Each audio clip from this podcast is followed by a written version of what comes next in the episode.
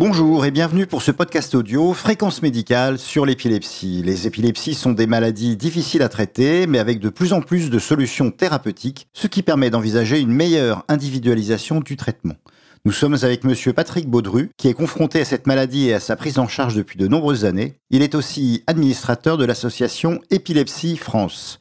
Bonjour Patrick Baudru. Bonjour. Vous êtes confronté donc à la prise en charge de cette maladie chronique depuis des années. Quels sont pour un malade les objectifs généraux d'un traitement de son épilepsie? Alors pour un malade dans l'épilepsie, euh, les objectifs sont nombreux. C'est euh, l'objectif euh, évident, c'est de baisser la, fréquence des crises, voire même idéalement de stopper les crises. Ça, c'est quelque chose qui est, évident et que qui est connu de par tout le monde depuis très longtemps. Mais il y a aussi un autre objectif qui est très important, c'est aussi l'amélioration de la qualité de vie du patient. C'est que le, les médicaments antiépileptiques sont quand même des médicaments lourds. C'est des médicaments avec des listes d'effets indésirables quand même très importantes très euh, parfois très difficile, et parfois on peut avoir les médicaments qui peuvent être plus impactants que la maladie elle-même chez certains patients. Donc parfois il faut peut-être mieux ne pas totalement arrêter les crises, mais de telle manière à ce que le, traitement reste accepté et acceptable pour la qualité de vie du patient. Donc c'est vraiment ces deux, aspects-là qui sont à travailler quand on choisit un traitement, enfin quand le neurologue choisit un traitement en discussion avec le patient. Quels sont les principaux inconvénients auxquels vous pouvez être confronté lors de la mise en route d'un nouveau traitement? Alors quand il y a un nouveau traitement, bah déjà il y a, y a, y a l'inquiétude. Hein. Quand, quand, on lit la notice et qu'on voit des effets secondaires par dizaines, euh, on sait que le, le, enfin avec un peu de chance on n'en aura aucun, mais on, on, sait que statistiquement on, on, en coûtera quand même un petit peu. C'est donc il y a dans la mise en route d'un nouveau traitement, c'est quels effets secondaires on va ressentir, le, à quel moment, pendant combien de temps, est-ce qu'ils vont passer, est-ce qu'il y en a qui vont apparaître avec le temps.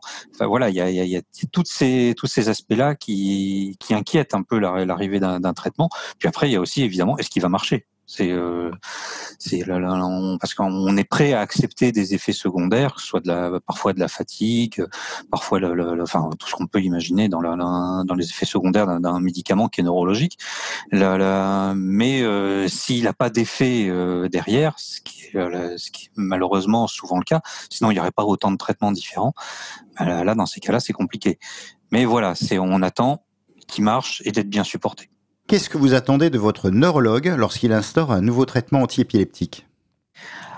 À titre personnel, moi, j'attendrais euh, que le neurologue euh, que je vois soit euh, transparent dans les effets secondaires, dans les risques d'effets secondaires, qui ne me disent pas non, non, ce médicament, il n'y a, pas de risque, il n'y a, pas de, de problème, que je sache vers quoi, quoi je me dirige, qui soit transparent aussi dans les espoirs de, d'efficacité du traitement. Enfin voilà, qui vraiment qui soit transparent dans l'information à apporter. C'est aussi bien dans ce qui est su que dans ce qui n'est pas su. Avoir un médecin qui donne une ordonnance en disant bah, suivez l'ordonnance sans explication, sans information, ça c'est pas acceptable à notre époque. Ça l'est plus euh, depuis très longtemps. Et voilà, donc ça, c'est vraiment le, le, médecin explique tout et qui explique aussi comment est-ce qu'on met en route ce traitement, quels sont les paliers, c'est le pourquoi est-ce que ces paliers euh, sont, sont de cette longueur, est-ce que les paliers peuvent être euh, rallongés, et après qu'il y a eu un, parce que parfois les, les euh, pour, pour, certains médicaments, les effets secondaires peuvent être forts dans un premier temps et peuvent être diminués si on fait des paliers d'augmentation de, de, dose plus longs. Donc aussi qu'il puisse y avoir une discussion avec le, le, le médecin Genre, bah, si euh, au premier palier ou au deuxième palier de, dosage, euh, le, le, traitement est mal supporté, est-ce qu'on peut ralentir l'augmentation du dosage ou pas? Puis après, l'information propre à ce traitement. Est-ce que si j'oublie de le prendre le matin ou le soir, euh, qu'est-ce que je dois faire? Ce médicament me rend malade. à partir de quand je dois rappeler le, le, le, le, médecin pour dire attention, il y a là il y a quelque chose qui se passe pas bien, peut-être une recrudescence de crise. Enfin voilà, vraiment qui est qui est tous ces échanges qui soient faits pour que le patient soit rassuré, en l'occurrence moi, mais ça vaut pour n'importe quel patient, soit rassuré et qu'il ait toutes les informations, qu'il puisse réagir sans avoir à déranger euh, le, le, neurologue pour rien, euh, à la moindre inquiétude euh, qu'on a. Dans ce contexte, quid de l'intérêt de l'éducation thérapeutique du malade? Alors l'éducation thérapeutique du malade est, euh, essentielle dans l'épilepsie puisque l'épilepsie c'est une maladie qui touche vraiment toute la sphère, euh, enfin toutes les tous les aspects de la vie euh, courante, professionnelle, sociale, amicale, médicale bien évidemment. Mais donc effectivement dans l'éducation thérapeutique du malade, du patient, il y a cette apporter au patient l'information sur à quoi sert le médicament. Il y a beaucoup de patients qui ne savent même pas à quoi servent les médicaments antiépileptiques.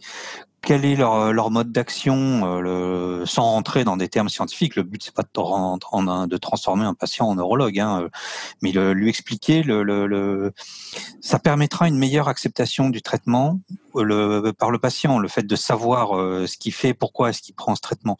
Si on prend un traitement et qu'on a, on, ne se rend pas compte qu'il y a une, une, nette amélioration, enfin que qu'on ne comprend pas pourquoi on prend ce traitement parce qu'on, enfin voilà, c'est toujours compliqué l'épilepsie.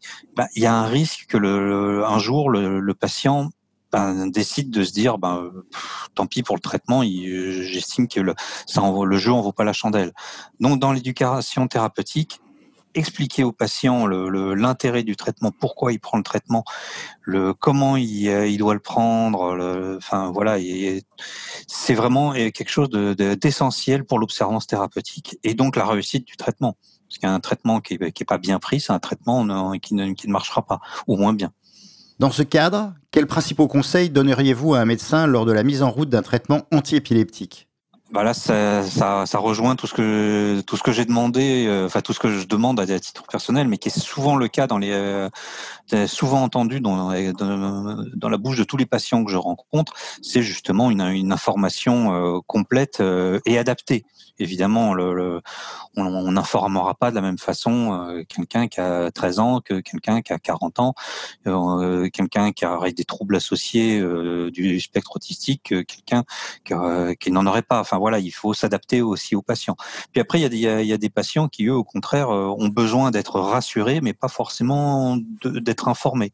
Ils ont besoin d'être, de, de, de, de, sentir en face d'eux un, un, médecin sûr et euh, rassurant. Donc peut-être que pour cela, il y aura besoin de moins d'informations, mais peut-être plus de psychologie. Voilà, c'est vraiment il faut vraiment une, adaptation euh, au patient euh, dans la communication du, du, médecin, mais ne, plus ne plus rencontrer de médecins qui ne communiquent pas comme on a pu connaître il y a plusieurs décennies. Euh, ça, il faut vraiment que le, les, les médecins comprennent que c'est dans leur intérêt aussi euh, de, de, communiquer vers le patient. Ça permettra une meilleure acceptation des, euh, des, des prescriptions et des conseils du, euh, qu'ils qu donnent pour la vie courante à, à leurs patients. Quel message final pour les malades? Un malade, ben, surtout poser des questions il y, a, beaucoup de, de, de, de, malades qui sortent de consultation avec des questions parce qu'ils n'ont pas osé poser des questions sur ce que leur a dit le neurologue, parce que le neurologue n'a pas été suffisamment clair par rapport à leur niveau de compréhension pour, euh, pour tout un tas de raisons, parce qu'il y a des questions qui leur sont venues en cours de route et ils n'ont pas osé les poser. C'est dommage poser des questions aux médecins. Les médecins sont là pour vous répondre, ils sont là pour, pour vous informer, ils sont là pour, vous soigner. Donc c'est c'est euh, le, soin, ça passe par un échange entre le, patient, les aidants et les, et les, et les, médecins, bien évidemment. Donc c'est euh, vraiment discuter, euh, discuter, discuter, discuter. C'est surtout en épilepsie où c'est vraiment la première source d'information du neurologue, c'est ce que lui dit le patient ou, ou les dents, ou les deux. C'est le, les examens sont quand même très limités en quantité d'informations apportées, donc vraiment discuter, discuter, discuter. Euh, les consultations sont rares, courtes, il faut qu'elles soient denses. Merci Patrick Baudru. Cette édition audio de Fréquence médicale en neurologie est terminée. Je vous dis à très bientôt.